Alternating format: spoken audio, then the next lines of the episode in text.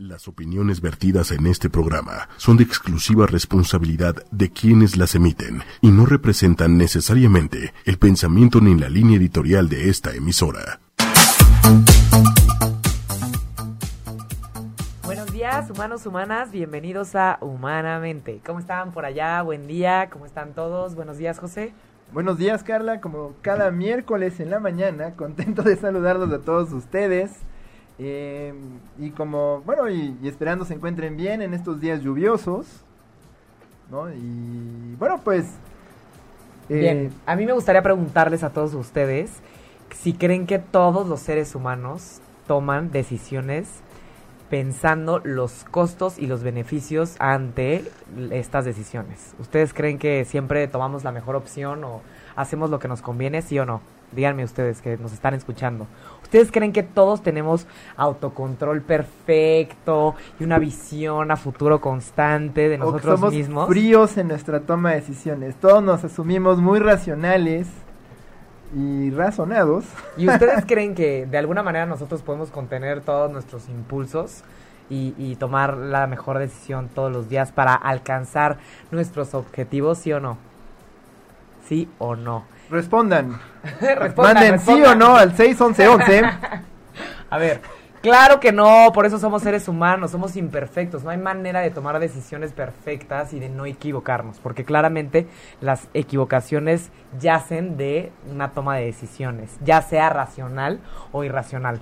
Entonces, justamente el día de hoy les vamos a hablar sobre... Algo a medio camino. Algo en medio camino, así es. El día de hoy les vamos a hablar sobre la economía conductual, la cual combina los conocimientos de psicología, sociología y economía para comprender cómo es que los seres humanos tomamos decisiones.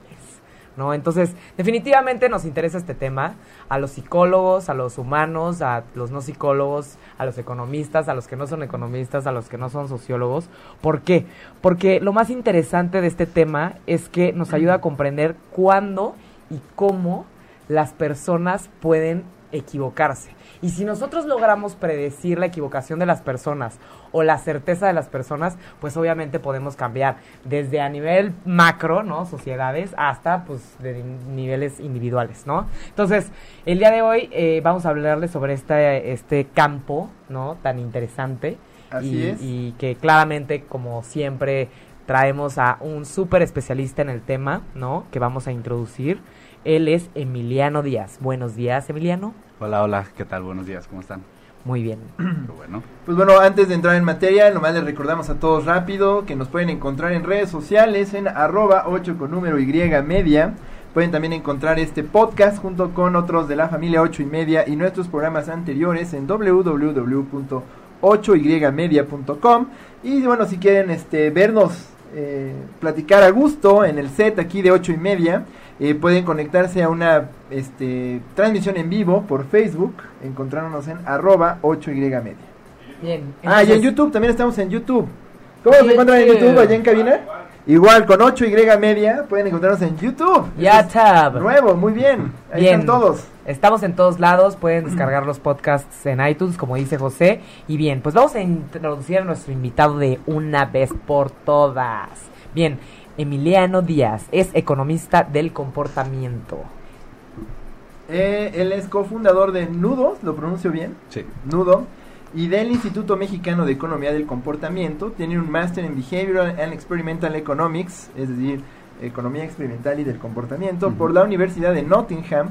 Y es profesor en la Universidad Iberoamericana. Tiene un interés especial por integrar principios de la economía del comportamiento al diseño de productos, que eso es algo bien interesante en lo que vamos a entrar, que cambien positivamente el comportamiento de las personas. Emiliano, muchas gracias por estar aquí con nosotros. No, Hola. gracias. Hola, hola. Bienvenido. Como siempre, un honor. Y bueno, la primera pregunta que nos gustaría hacerte es, bueno, ya más o menos vimos qué es, pero a ver, explícanos tú, ¿qué es exactamente la economía del comportamiento y en qué sentido es diferente de la psicología, la antropología, la sociología y otras disciplinas dedicadas a explicar la conducta humana? ¿Dónde está el diferenciador? Sí, claro. Pues mira, ahora sí que tenemos que empezar por clase de historia un poquito, ¿no? Ok. O sea, al final, pues, todo esto parte de la economía, ¿no? Y la economía por muchos años ha hecho el supuesto que la gente es racional, ¿no? Ahora ahorita pues está muy de moda patear al muertito y decir, es que los economistas están locos porque hacen ese tipo de supuestos, ¿no? Pero al final del día pues los economistas lo hicieron porque era la única manera en la que podían tener un modelo, es decir, si ellos no restringían a la gente, decían, bueno, mi modelo funciona bajo estas condiciones, pues no, no había manera de tener un modelo, ¿no? Entonces, pues a los economistas les fue pasando lo mismo que me pasó a mí y lo que mismo que le ha pasado a muchísimos economistas, ¿no? Este, empiezas a estudiar esto y después de un rato te das cuenta que pues estás modelando para gente que no existe. Y pues ahí es donde viene el como, bueno, pues, ¿qué podemos hacer? Y hay un grupo de personas que se dedicó a trabajar en esto, ¿no? Porque decía, oye, bueno, pues si no, es racion si no somos racionales, entonces, ¿qué, ¿qué es lo que somos? No? Y ahí es donde aparece. de hecho, aparece ahí un, economía, un psicólogo. Un psicólogo es parte fundamental de esto, ¿no? Claro. Y es un poco raro porque pues a los economistas les duele, digamos, esto, ¿no? El psicólogo La que... falla. Sí, porque el psicólogo que estamos hablando es Kahneman, que eventualmente en el 2002 iba a ganar el premio Nobel de Economía, siendo psicólogo. Entonces, tú le dices es un economista y le arde Duro. Duro, duro. Pero entonces al final es- ellos empezaron a decir, bueno, pues tenemos que encontrar un modelo que funcione. Y pues los economistas tradicionales empezaron a voltear a, la psicología, ¿no? Porque al final decían, oye, bueno, pues, si tenemos que entender a las personas, pues qué mejor que los psicólogos para hacer esto. Y ahí es donde empezamos a romper algunos de los supuestos, donde decíamos, oye, tal vez las personas se pueden equivocar y tal vez las personas pueden tener parálisis de decisión y demás, ¿no? Entonces, al final, la economía del comportamiento lo que es en sí es un complemento a la teoría tradicional. Es decir, es una forma de agarrar el modelo tradicional económico y meterle ciertas herramientas de psicología, de sociología para suavizarlo, ¿no? Y ya tener un modelo que ahora sí predice un poquito más cómo se comportan las personas. Y Pero el- está, perdón, y el- está el- orientado totalmente a los mercados, o sea, porque la gente oye economía y piensa en dinero. Sí, claro. ¿no? Piensa en administración de dinero, o la gente dice la economía y, y le da miedo porque dice, es que en esta economía a mí no me alcanza para nada o algo así. ¿Por qué este interés por pensar en las decisiones desde la economía? ¿O qué, qué sobreentendidos hay sobre la economía? Que igual está, estamos obviando este tema del comportamiento humano. Digamos, aquí es muy interesante porque al final la economía, pues sí, o sea, te- tú piensas de economía y se te viene dinero a la mente, macro, eh, PIB, inflación, Claro, intereses, panorama internacional. todo esto, ¿no? Y te Ajá. imaginas incluso un cuate trajeado en el Banco de México y demás, ¿no? Pero pues al final del día, digamos, eh, la economía, si ustedes quieren agarrar un libro de texto, es el estudio de las decisiones de la gente bajo condiciones de escasez, ¿no? Entonces, cuando tú planteas la economía de esa forma, pues entonces estás estudiando cómo las personas toman decisiones, ¿no? Claro. Entonces, Purita Y psicología. es que No, venga. en la escasez sale el verdadero yo, ¿no? No, y, y ahí es algo muy interesante. Si ustedes agarran los economistas de hace 70, 80 años, no eran economistas. O sea, es decir, apenas se empezó a crear la, o sea, la, la ciencia económica como de carrera, ¿no? O sea, antes éramos, o bueno, no éramos, los, los economistas eran filósofos, eh, matemáticos, eh, físicos, ¿no? Al, Claro. re- al final eran personas que tenían diferentes herramientas para estudiar las decisiones de la gente, ¿no? Entonces, digamos, yo veo que se ha separado mucho al economista del psicólogo, ¿no? Pero pues al final, digamos, Kahneman mismo lo, lo, lo demostró, ¿no? Es decir, la manera de pensar de los dos es muy similar, ¿no? Claro, muy bien. Entonces, eh, ¿qué sería en sí ya pensar en la economía conductual o del comportamiento? Es que, justamente, es decir, Toma de decisiones. existe la parte de teoría, ¿no? Que es cómo, cómo hago mi modelo más predictivo y existe la, la parte práctica, porque obviamente después era como, ok, está padre que tu modelo pueda predecir que las personas se equivocan y pueda predecir que la persona no es racional, pero ¿cómo lo llevas a la práctica, no? Ahora, pues, los economistas trabajan con política pública, entonces obviamente la primera aplicación de esto fue, pues vamos a hacer la política pública y entonces, pues digamos, hay, hay algunos esfuerzos aislados, ¿no? Pero realmente el oficial o el arranque oficial así podemos decir que es 2008, ¿no? Eh, en la oficina de Cameron, antes de ser prim- primer eh, ministro del Reino Unido, pues salió un grupo de personas muy alimentado por academia, ¿no? Estaba Thaler, de hecho, que eventualmente volvió a ganar, a ganar el premio Nobel, Kahneman, todos ellos eran como eh, consultores, digamos, de este grupo. Y este grupo empezó a trabajar con problemas de política pública en Reino Unido, ¿no? Entonces trabajaron con el sistema de salud y pues, la verdad es que al final del día los sistemas... Otra vez psicología, salud. ¿no? Sí, no, al final del día... son, son gente tomando decisiones Claro. en conjunto Exacto. que van a influir muchísimo, en, no sé, desde el precio de la gasolina por la demanda hasta el número de usuarios de un servicio de salud y cuántos recursos diriges para allá. Entonces no Claro. es frívolo, no es nada más decisiones personales, son masas completas de personas tomando Claro. las mismas decisiones. Digamos, aquí, por ejemplo, la diferencia importante, porque, digamos, al final del día, por ejemplo, pues hay mucha gente que trabaja este tema, pero desde un enfoque muy, muy psicológico, desde el enfoque muy conductual, ¿no? eh, de hecho, nosotros ahí tenemos un poquito de problemas, ¿no? Porque al final eh, a nosotros no nos late tanto eh, el, el enfoque o el término incluso economía conductual, ¿no? O sea, nosotros hablamos de economía de comportamiento porque al final nosotros no usamos herramientas de psicología conductual per se, ¿no? Es decir, eh, digamos, bueno, eso ya es un Ya, tema un poquito aparte, pero... Sí, exacto, punto personal. Pero al final del día, eh, les digo, es muy interesante porque, pues, tenemos estas dos partes, que es la parte teórica y hay un campo muy grande desarrollándose ahí de economistas muy técnicos, hablando de cambios de preferencias muy simples en la teoría, ¿no? Y quienes ya están en la parte muy aplicada, que es lo que vemos ya más en Aplicación. Exactamente. aplicaciones. libros, videos y demás, que hay cosas muy padres, la verdad. Ok, y por ejemplo, ¿cuáles serían las aplicaciones más evidentes? Sería la política pública. ¿Nos podrías dar un par de ejemplos de cambios en la política pública muy básicos que podré- pudimos observar en periódicos, en la historia, ¿no? Pues mira, el, de hecho, tal vez uno de los casos más eh, como famosos, ¿no? O, o conocidos es el caso de la donación de órganos.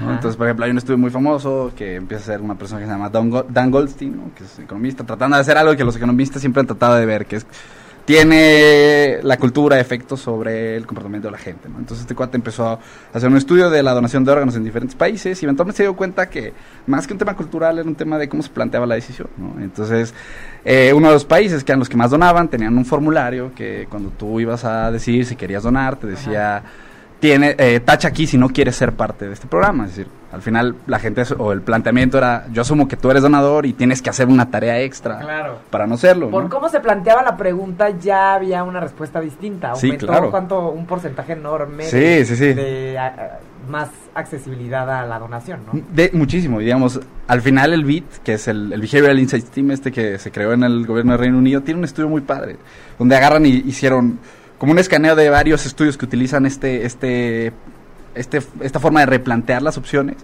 y se da cuenta que cuando tú planteas la, la, la, opción, digamos, para que la persona tenga que hacer una tarea para salirse, estás hablando de una medida tres, cuatro veces más efectiva que si la planteas al revés, ¿no? Justamente como nosotros en las escuelas, este, a veces eh, recopilamos información de algunos alumnos y les pedimos a los papás que nos envíen una, una, una firma si no quieren que sus hijos participen. En lugar de decirles Sí, claro. que te digan que participen, ¿no? Es Sí, claro. literal usar un consentimiento informado de, de manera este, con economía conductual, ¿no? ¿Algún, ¿Algún otro ejemplo, por ejemplo, aparte de la donación de órganos? Bueno, por ejemplo, hay un caso muy, ahorita está pasando un caso muy interesante aquí en México. Es decir, ahorita, eh, no sé si han escuchado estas campañas que trae ahora Consar de métele 10 pesos a tu Afore, Ah, claro. todo eso. Claro, que en el Oxxo, ¿no? Tus 10 pesitos. Exactamente, ¿no? Al final, todo esto, es decir, eh, pues el problema del ahorro para el retiro es un problema, digamos, que existe en todo el mundo, todos los países tienen el mismo problema de que la gente no quiere ahorrar, no importa que seas de China o de Estados Unidos, lo que sea, ¿no? Es decir, en todos lados existe el problema. Ahora, eh, una manera o algo que está pasando hoy en, todo el mundo, ¿no? Y mucho viene alimentado de este cambio de enfoque que están haciendo pues, en algunos proyectos, ¿no? Que traen este concepto de economía del comportamiento es agarrar y decir, bueno, no me voy a centrar en crear conciencia. La gente, como cosas como el ahorro, es decir, tú, tú paras a la gente en la calle y el 99% de la gente va a decir, sí, sé que es bueno ahorrar, ¿no? O sea, sé que tengo Pero que ahorrar no quiero. Incluso nosotros hemos hecho una pregunta que repetimos mucho y es así, ¿quiere, ¿te gustaría que tus hijos ahorraran? Nunca ha habido una persona que nos diga que no. O sea, es Todos decir, quieren ahorrar. pues claro, al final, digamos, todo el mundo sabemos eso, ¿no? Pero todos sentimos que no podemos ahorrar. Exacto, entonces el problema, ahí, es decir, ahí está el problema, ¿no? El problema está en la acción, ¿no? El problema es no en, no en conciencia. Y, si- actitud. y si nos fijamos, la mayoría de los enfoques es, pues vamos a crear conciencia. ¿no? Y, y Consar está cambiando eso, es decir, Consar está diciendo, a ver, con 10 pesos puedes, y no te preocupes, ve al Oxxo, y además están mandando unas tarjetitas para que tú cuando vayas al Oxxo no tengas que acordarte de tu número de Afore, porque ese es el otro gran problema, ¿no? Llego al Oxxo, que me voy a meter mis 10 pesos, dame el número de Afore, pues no me lo sé. Entonces te dan una tarjeta para que incluso todo, es decir, Consar dándose cuenta, sabiendo que la gente procrastina, sabiendo que la gente no hace lo mejor para lo para sí mismo en ese momento, pues se enfocó en decir, bueno, Corto plazo, poco cantidad. Exactamente. ¿No? Como esta idea de no te va a costar trabajo si son 10 pesos, ¿no? Entonces la motivación aumenta porque la factibilidad es mayor de manera interna, ¿no? Exacto. Yo, yo siento que es mucho más probable hacer esto que depositar 100 pesos al mes. Exacto, exacto. Y al final, digamos, ese enfoque de facilitar las cosas, pues es, digamos, nosotros hemos visto que generalmente lo que más tiene funcionar, ¿no? Por ejemplo, hay una gráfica que yo me tomé un día que estaba en una, en una conferencia eh, que tal vez no debía darte una foto, pero la tengo ahí muy barrada y es el cambio de, o sea, la tendencia impresionante que había después de 2011, que 2011-2012, que fue que con Sara agarró este enfoque. La- de hecho, cada año, ¿no? Se escucha trimestre con eh, máximo histórico de ahorro voluntario, ¿no? Entonces, pues ese tipo de cambios de enfoque son las aplicaciones que más impacto tienen ahorita. Ok, que eso está padrísimo porque de alguna manera puedes cambiar la decisión de muchas personas con un Sí. pequeño movimiento o con una pequeña campaña de comunicación, ¿no? Exactamente. A nivel ya individual, que obviamente la verdad es que somos psicólogos y nos encanta hablar del individuo, ¿no? Yo personalmente me encanta hablar del individuo. A nivel personal o, o- o- o individual, ¿cuál sería una aplicación típica de economía conductual? Algo que hacemos todos los días que si le dijéramos a nuestros hijos o nos dijéramos entre nosotros, podríamos convencer a los demás para tener una mejor salud, un, mejor hábito. Compromisos. ¿Cómo? Y, o sea, nosotros, por ejemplo, eh, esa es una herramienta que usamos mucho, compromisos, y mientras más visibles tú puedes hacer los compromisos. De hecho, tenemos un chavo que trabaja con nosotros, la persona que más yo conocía que fumara en la vida, el pobre cuate se tomaba, se fumaba dos cajetillas al día tranquilamente. Y el cuate, pues al final, la única forma digamos, trató 20 mil maneras, ¿no? Y la única forma que encontró es escribiendo compromisos, pero compromisos ya no solamente a mis amiguitos, sino compromisos a clientes y compromisos a otras personas. Y al final, pues este cuate, al principio, ¿no? Salíamos a la oficina y le daba pavor prender un cigarro, porque pues, al- hay gente con la que trabajamos que está por ahí, ¿no? Entonces, el simple hecho de que no le, o sea, es decir, no poder, no romper su compromiso y, y romper su imagen personal, ¿no? Era lo suficiente para darle ese empujoncito de no puedo seguir, no puedo fumar, ¿no? Y lleva yo creo que ya siete, ocho meses sin fumar y para un cuate que fuma lo que, lo que tenía es impresionante, ¿no? Y por ejemplo, en alguna empresa que pues obviamente estamos vendiendo y no sabemos cómo enganchar al cliente este en mayor medida, o sea, qué típicas medidas en las empresas de mercadotecnia o de comunicaciones utilizan para que la gente dé clic, para que la gente llame, para que la gente compre. Mira, eh, No aquí- quiere, no quiere delatar. No, no, no, eh, quiere, no quiere darnos sus secretos. Es que aquí tenemos, o sea, tenemos, mira, aquí es donde nosotros, ya tal vez puedo hablar nada más del IMEC, ¿no? O sea, de donde estamos nosotros trabajando. Es un enfoque que tenemos que es, digamos, podemos y, y- y tenemos a la mano herramientas de influencia, ¿no? Es decir, tú puedes Ah. usar esas herramientas de influencia para tratar de vender a alguien, ¿no? Pero ahora sí que nosotros tratamos de nunca usarlo, porque al final de cuentas... Las la- tenemos, pero no las usamos. Suena, suena como siniestro decir herramientas de influencia, ¿no? Y entrando a, a leer el, el- el sitio de ustedes, hay unos términos que me llaman la atención como arquitectura de decisión, empujones, modificaciones del comportamiento. Sí suena como siniestrón. Sí, claro, claro, ¿no? Y digamos, nosotros lo hemos visto y, y así como suena siniestro también suena atractivo, ¿no? Es decir, Mm. tenemos los enfoques, quienes son eh, qué horror que haya gente haciendo esto, ¿no? Y quienes son al revés. Exacto, y quienes son al revés que incluso lo ven como si fuera una barrita, varita de magia de cambias dos palabras y ya resuelves el mundo, ¿no? claro. Entonces, se puede hacer, ¿no? Y a mí me gusta mucho hablar de esto pensando en la gente que te vende cupcakes en la calle, ¿no? Que creo que todos nos hemos encontrado con alguien, ¿no? Ajá. Entonces, al final, las herramientas de influencia y estas técnicas ya un poco más coercitivas, ¿no? De, de, de, de Como de- forzar a que alguien haga algo. ¿no? Como de el, el círculo en la tele, de, de la película de Batman, eso y que todos están en sus teles viendo. Sí, ¿no? sí, sí, Se exacto. levantan y van a comprar. ¿No? Sí, sí, sí, ¿no? Ahora, lo, lo, que, lo que es interesante es decir, Los cupcakes, perdón. existe todo esto, ¿no? Pero pensemos en el caso de los cupcakes. Ajá. Al final, a ustedes les ha vendido alguien. Les ha Hola, intentado vender ¿cómo cupcakes. Te ¿no? voy a no es cierto. Exacto. Entonces, ahora, tú puedes caer la primera vez, ¿no? Es decir, tú caes la primera vez y a lo mejor eres suficientemente te dijeron para volver a caer una segunda vez. ¿no? Y a lo mejor te agarraron con tu date de ese día y te pusieron suficiente presión para que compraras algo que no quieres comprar. ¿no? Es decir, al final a eso juegan ellos. ¿no? A eso juegan ellos. Y para eso son las herramientas de influencia. Es decir, las herramientas de influencia son para poner a la persona en un punto donde Tenga la que opción fácil es, bueno, ya te compro y ya. ¿no? Hoy Entonces, nos surgen esas para los negocios. Ahora, el problema de eso es que la gente se da cuenta. Entonces es como, te pasa una vez, pero la próxima vez que se te acerque un cuate de, de cupcakes, ya sabes perfectamente. Como los de la feo. UNICEF que estaban afuera de Starbucks, a la primera te quedas platicando con el cuatito que te dice, ¿qué onda? ¿Cómo estás? Exacto. Y te quedas platicando, pero ya la quinta es de, ni te me acerques, no quiero hablar. Claro. Como que ya pasó. Claro, claro. Y, y al final, digamos, Aprendes, ¿no? Exacto, la gente no somos tontas. Entonces, digamos, de que se puede usar esto, se puede usar, ¿no? Y al final nosotros hablamos mucho de, mira, tienes herramientas que son como un cuchillo, ¿no? Y el cuchillo te puede ayudar a salvar a una persona y el cuchillo también te puede ayudar a matarlo. Entonces, pues ahora sí que el enfoque que tú quieras tomar, pues dependerá de eso, ¿no? Por ejemplo, hablando de herramientas de influencia, pues, realmente nosotros, en nuestra manera de trabajar, podemos usarlo en dos con dos efectos, ¿no? Uno, que sí es, digamos, ya influir en una decisión, que la verdad es que nunca lo hemos hecho y es un tema un poco más difícil, porque pues ya meterte a influenciar una decisión es hacer que la persona tome una decisión que tal vez no, No quería tomar, ¿no? Y lo puedes llegar a hacer, pero al final del día es el efecto que va a tener esa decisión que no quería después, ¿no? Donde nosotros usamos más herramientas de influencia es para generar urgencia.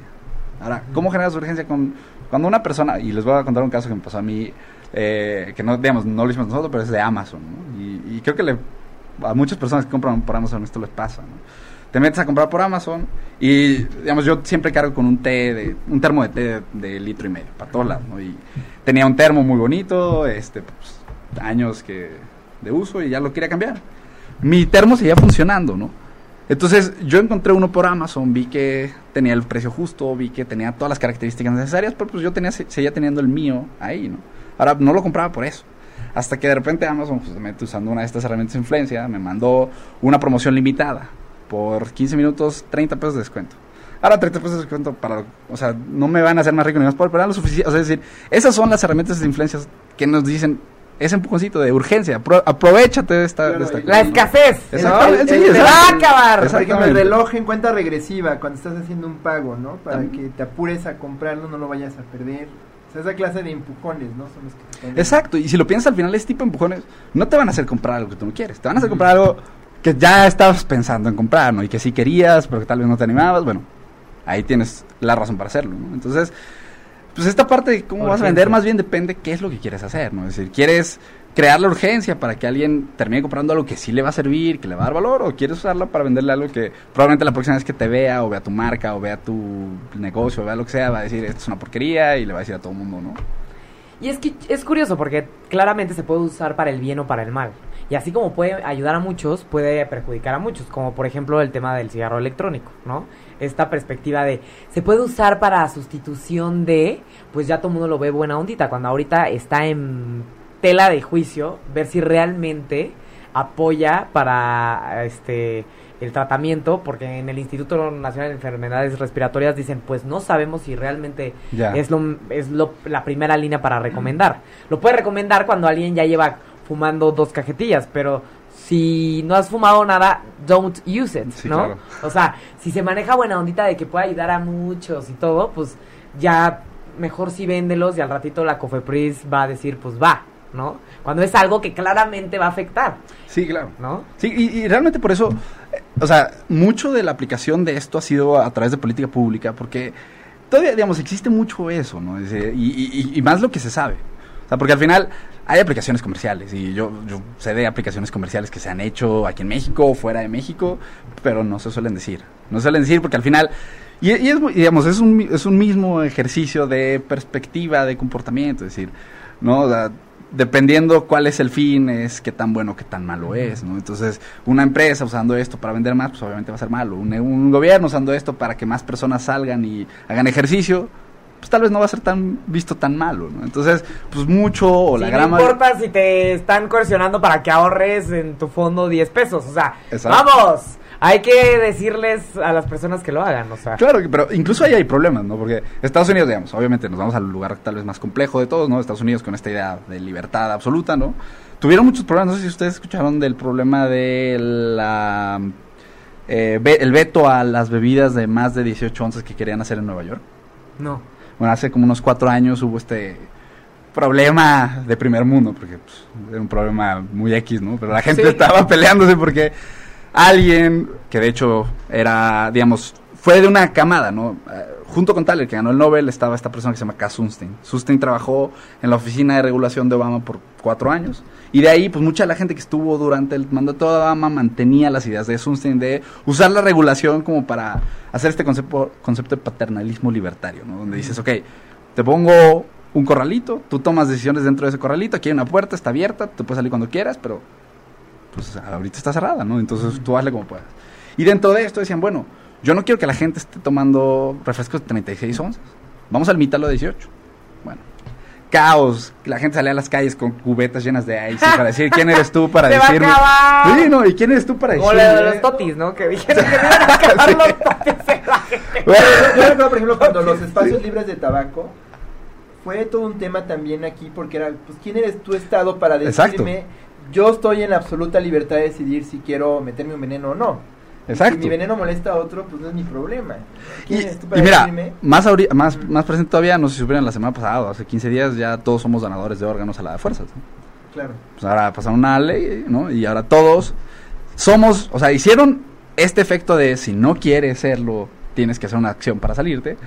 El único fallo en esta manera de aplicarlo es que de repente, de la noche a la mañana, nos amaneció a todos con la noticia de, bueno, ya eres donador de órganos y si no quieres, manda una carta expresamente o deja una carta expresa donde digas que no quieres ser donador, ¿no? Entonces, incluso esa onda de quién eres tú, pues se puede venir hasta en dónde se aplica, ¿no? Hablábamos o veíamos nosotros eh, este tema, estábamos a la mitad de un curso una vez, de hecho, y hicimos una compilación de noticias, de noticieros que hablaban de la noticia y todos de, bueno, pues ahora resulta que ya tienes que donar, ¿no? O sea, el tono de la gente, pues es, a nadie le gusta que le impongan nada, ¿no? Entonces, pues este mismo, esta misma idea de paternalismo que viene de la aplicación de esto, pues es, es incluso ya este, controversial. ¿Y ¿no? qué pasó con lo de los refrescos? No lo pasaron. No. Y ahora era, era algo muy... porque- Tomen sus cilindros para Sí, toda su vida, ¿no? Y era una tontería, porque al final, digamos, lo que, lo que decían es, yo te doy un vaso de 16, de 12 onzas, 16 onzas, algo así, sírvete 50 veces de la máquina si quieres. Es decir, esa era la parte de la puertita está Ah, abierta, tú puedes claro. matarte si quieres, pero ya no te voy a dejar. es lo de la sal en las mesas. Si Sí, no la tienes enfrente, tal vez no la pides. Tienes que esperar a que llegue y esperar, pues mejor tu decisión es ya no pedirla. Sí, claro. Y a mí me molesta muchísimo porque me encanta la sal. ¿no? Pero, pues la verdad es que a veces dices, pues en lo que llega la sal, pues ya se me enfrió la sopa, mejor ya no la pido. Es en el tema de los hábitos. Si quieres promover un hábito de salud, hazlo lo menos difícil posible. Total. Si tú quieres reducir un hábito que es malo, haz que sea más difícil llegar a él sin que sea imposible. Y Vas a Totalmente. darte cuenta que hay gente que sentía que tenía que hacer algo, resulta que no lo necesitaba porque si te dieran a escoger entre ponerle sal, porque ahí está, y pedirla porque es incómodo, pues, y la ingesta de sal disminuye y entonces los ganancias en salud pueden verse a largo plazo. Sí, total. Y digamos, ahorita que, que sacan el tema de la sal, me gustaría contarles eso porque la sal tiene esta, o sea, es decir, se me vienen rápidamente dos proyectos solamente con comportamiento que, que demuestran los dos lados dos de caras. todo esto, ¿no? Que es justamente esta medida de vamos a quitar la sal de las mesas, ¿no? Al final tú dices, oye, lo, el hecho de que sea fácil, que la gente lo tenga a la mano, pues facilita El, que... el acceso y el Exacto. uso. Y facilita que el- incluso pase lo que decían de, oye, la gente le echa sal sin siquiera probarlo, ¿no? Sí. Ahora, por otro lado tienes la sal, y la sal, por ejemplo, para mí es o- unos, uno de los proyectos de cambio de comportamiento en el mundo más exitosos es- se hizo con la sal, ¿no? Y viene, por ejemplo, eh, de hecho ahorita es un poquito relevante, hace unos meses sacaron un reporte, ¿no? Como de los avances que se lograron con este programa. En los 70 hubo un problema de salud muy fuerte que la gente no usaba yodo, no, no ingería yodo, ¿no? Entonces, pues, Más sal. el primer, exactamente, el pri- Como así, una super intervención de, no, al revés, todavía no estaba la sal yodada en ese tiempo. Ah. Entonces en los 70 hay una, hay una, una junta de la Organización Mundial de Salud que se centró en la niñez, ¿no? Y ponen, hay un decreto donde firman que todos los países van a obligar casi casi que todos los productores de sal incorporen yodo. Y por eso todos tenemos sal yodada, ¿no? Que lo mismo fue, oye, ¿cómo vamos a resolver un problema mundial? Pues vamos a hacerlo fácil metiéndolo en algo que ya la gente usa, Claro, que es la sal, ¿no? Entonces, pues tienes, la facilidad te ayuda a hacer algo, pero también la mucha facilidad te puede hacer que, pues, le eches De exceso más. de sal, ¿no? Entonces, pues, Claro, el empujonzote hace años, ahorita ya está teniendo efectos, ¿no? Por no regularlo, qué interesante. Por ejemplo, estabas comentando el tema del compromiso a nivel individual, el tema de la urgencia. ¿Qué otro tipo de, de empujoncitos O- o existen intervenciones. ajá, para que alguien pueda cambiar el comportamiento en alguien más? Pues mira, depende yo creo mucho del- de, de Que, la que no rama. las, que no las platiques no quiere decir que tú las implementes. ¿no?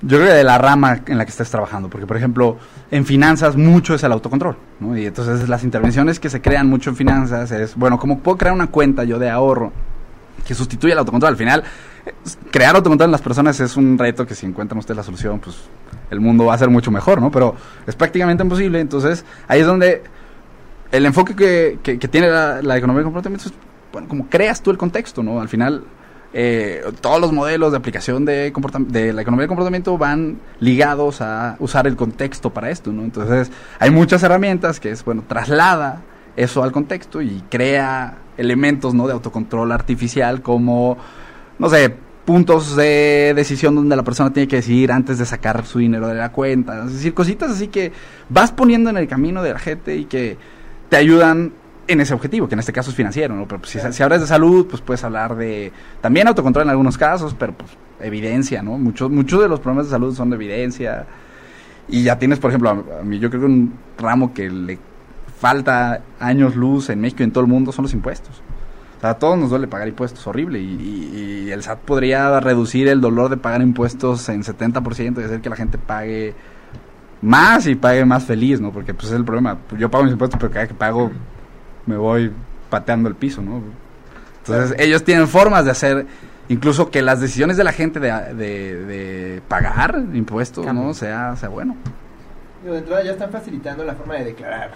¿No? Sí, eso sí. Ay, ¿qué tal el, el, el, el comercial de en 10 minutitos puedes hacer tu hacer declaración? un trámite al SAT ¿No? y antes de hacer otro trámite te pregunta, ¿vas a declarar? Y te pone dos este, opciones grandotas, sí o después.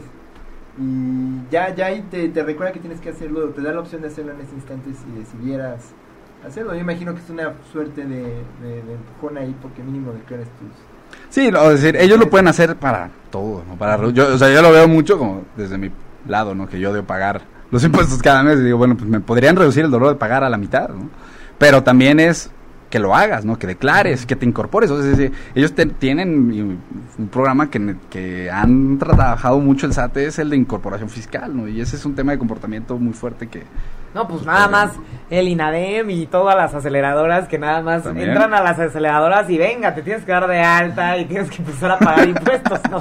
Sí, te ayudo y todo, tu changarro, órale, ¿no? pero dame impuestos, ¿no? Sí, Fiscalízate. Sí, sí, sí, hay como letras chiquitas. Pero, por y ejemplo, también nos damos cuenta, ¿no? Un tema que me llama la atención que hablas de las finanzas y el autocontrol. Por ejemplo, a mí me pasa con el dinero plástico, que luego no tienes idea de cuánto estás gastando, porque no llevas un... Así, a diferencia de las monedas o los billetes en tu cartera, tú tienes un dado mensual y no sabes exactamente cuánto le estás reduciendo conforme lo usas. Entonces yo creo que ahí, no sé, estaba viendo que hay unos monederos electrónicos que te ponen tu saldo en tiempo real conforme lo vas usando. Yo me imagino que alguien con Ah, algo estaría así- padre ver la tarjetita y que te diga cuánto te queda. te va quedando y tú, conforme ya lo que la saques dices, "Oh, Para que no tengas que hacer la no". matemática, porque luego, luego llega al final de mes y en qué momento me gasté todo esto, vas viendo todos tus Sí, gastitos, ¿no? no, y, y digamos, es, es muy interesante eso porque hay una, de hecho, Thaler, que ganó el Nobel en octubre, ¿no? Tiene un ramo de estudio muy fuerte que se llama contabilidad mental y tiene que ver justamente con esto, que es cómo las personas per- o sea, percibimos el dinero y cómo las personas hacemos transacciones financieras con él, ¿no? Y la teoría nos dice 50 pesos son 50 pesos aquí en China, pero pues 50 pesos no son lo mismo, es decir, si te los encontraste, si te los ganaste por tu trabajo, si te los devolvió el SAT en una devolución de impuestos, es decir, el dinero tiene, incluso como dices, si vienen en forma de plástico, si viene en forma de fichitas, si viene en dinero, es decir, es muy diferente todo esto, ¿no? Y ahorita que hablaban de la cuenta, se me venía un, un ejemplo muy bonito, ¿no? Porque al final esta idea de contabilidad mental te puede, o sea, las bases de contabilidad mental es cómo le ayudas a la gente a crear las condiciones para que hagan una buena administración de su dinero, ¿no? Y hay un caso que probaron y pilotaron en, en, en Reino Unido de dar transferencias condicionadas, ¿no? Estas transferencias de dinero de que se le da a través de Prospera y demás, que todos tienen el mismo problema y en todo el mundo, ¿no? La gente recibe la transferencia, va al cajero, saca todo de golpe, se lo guarda en su bolsa y hace con el dinero como quiera, ¿no? Obviamente todos estos programas quieren que la gente administre mejor su dinero. Y unas personas se les ocurrió decir, bueno, te vamos a dar 10 mil pesos, ¿sí? Pero yo te voy a presentar esos 10 mil pesos en cinco bolsas. Una bolsa de eh, gastos del hogar, una bolsa de... Es decir, esos 10 mil pesos estaban pre-divididos en cinco rubros. Para que no te lo atasques en una cosa. Exacto, y dos de los rubros era ahorro y educación de los niños. Ahora, lo bonito del experimento es que la gente sacaba todo el dinero, pero no tocaba la bolsa de ahorro ni educación para los niños, ¿no? Entonces, al final, el simple hecho de ponerle raro. nombre, exacto, el ponerle nombre, Bolsa. No, hombre. sí, Bueno, ya dices, oye, pues en lugar de sacar y hacer mi hábito normal, lo vuelvo a hacer, pero esa bolsa que tú ya me sugeriste para ahorrar, para la La adopción de voy a usar porque está ahí disponible. No Sí. tengo que hacer un esfuerzo mental para poner esa bolsa, ponerle nombre y separarlo y contabilizarlo, sino ya está ahí. Exactamente. Es como el, el, el tema de, del ahorro personal, ¿no? O sea, Sí. idéntico. O las empresas que ya te Si dan. tú abres una ahorro. cuenta, si tú abres una cuenta específica para el ahorro, sabes que existe y la tienes que usar solo porque existe, ¿no? Sí, sí, sí. Entonces como que eso promueve más en lugar de, ah, algún día cuando tenga tiempo me sobre voy a ahorrar. A ver, ya está esperándote esa cuenta, hay que ahorrar, ¿no? Entonces es, es muy interesante todo esto, ¿no? Sin duda en temas de salud, política pública, o sea, desde el nivel individual hasta Sí, nivel, sí, sí, no. este global, nacional. Aquí ya hablando específicamente de los servicios o de cómo utilizas tu expertise para llevarlo a la práctica, ¿cómo? O sea, llega un político y te dice cómo le hago, llega una empresa y te dice cómo le hago para vender más, llega quién, ¿cómo puede alguien usar un servicio de un especialista en economía conductual? Mira, nosotros, nosotros nos enfocamos en dos cosas, ¿no? Adopción de productos Ajá. y trabajamos mucho, por ejemplo, con gente que trae eh, proyectos, eh, muchos de hecho terminan siendo proyectos sociales, ¿no? Pero muchos eh, son proyectos nuevos que traen beneficios, pero pues al final la gente no adopta. Un caso, por ejemplo, muy bonito de Monterrey, en Monterrey, empre- una empresa que trae un producto de limpieza, producto de limpieza es una maravilla, ¿no? Son unas tabletas, eh, transforman la grasa en oxígeno, es decir, hacen el paso de limpiado, de, de, bueno, de tratamiento de agua, adelantan un paso, ¿no? Es decir, producto bonito, pero la gente lo rechazaba porque no tenía olor y porque no tenía color de pinol. ¿no? Cosas tan simples como eso, ¿no? Y al final, ellos... Porque no traían el pelón Sí, sí, claro. portachón. Y al final, ahí. ellos estuvieron a punto de salirse de mercado, ¿no? Y era un, es un proyecto padrísimo, son unos chavos que traen un proyecto súper padre. Y pues al final es como, ellos nos encontramos por suerte y oye... pues, Métele el olor, Sí, oye, pues comprarle un olor, a- o sea, comprar olor, métele color, haz este tipo de cosas. Ve a Firmenich, que es la empresa de olores por excelencia, ¿no? Sí, claro, ¿no? De- y lo solucionan de esa manera. O sea, ellos lo único que agregaron fue esencia de pino. Fue lo único que hicieron y ahora su producto es una maravilla y tiene aplicaciones industriales enormes, pero es decir, ese tipo de proyectos que al final la adopción de un producto nuevo implica trabajo, ¿no? Entonces, pues nuestro trabajo en ese sentido es cómo minimizas ese trabajo. Y el otro ramo muy fuerte son con fundaciones. Pero son fundaciones que quieren hacer proyectos, por ejemplo, de educación financiera o de mejoramiento de la salud o cosas de estilo, ¿no? Y al final ellos pues tienen objetivos de hacer un proyecto que funcione, pero por ejemplo, hablando muy específicamente del caso de la educación financiera, el enfoque ya está muy ciclado de vamos a hacer un taller, vamos a hacer un taller, vamos a dar un librito a las personas que lleven su registro de sus gastos mensuales. Uno, la gente nunca lleva su registro y dos, pues eso se hace desde hace 35 años, ¿no?